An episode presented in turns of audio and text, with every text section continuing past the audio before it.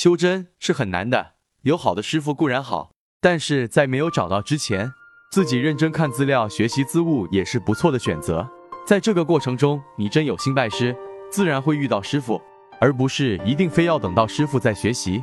毕竟拜师不是那么简单的，需要放弃的东西很多，很多人也没有那个条件放下一切去拜师学习。历史上也有很多在家修行的成就者，整天不是在说修道难、没师傅，就是说无从入手。可是当问他《道德经》读熟了没，早晚功课经有没有坚持，头摇得快飞出去，整天在叹没有道缘、没有机缘，可只会在守株待兔般的等待，甚至兔子在身边了，都懒得放下架子去捉。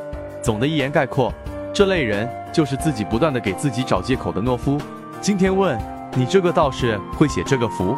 明天就会说你这个那个法吗？好像天下间只有他才什么都懂一般。今天说你这个道士执着，明天说他那个法师是非。要知道，道士毕竟都是经历过宗教实践的人，而法师更是需要精通道法、德行相当者才能担当。说这些，就好像是在鲁班门前耍弄板斧的匠人一样的无聊。在中国传统上，有尊师重道之语，在道教中有不可论师之是非的戒条。当没有做到相同层次、相同境界的时候，根本没有分辨的能力，没有资格去判断是非，更不要说判别过错了得失了。俗一点的话就是，做不到就没有发言权。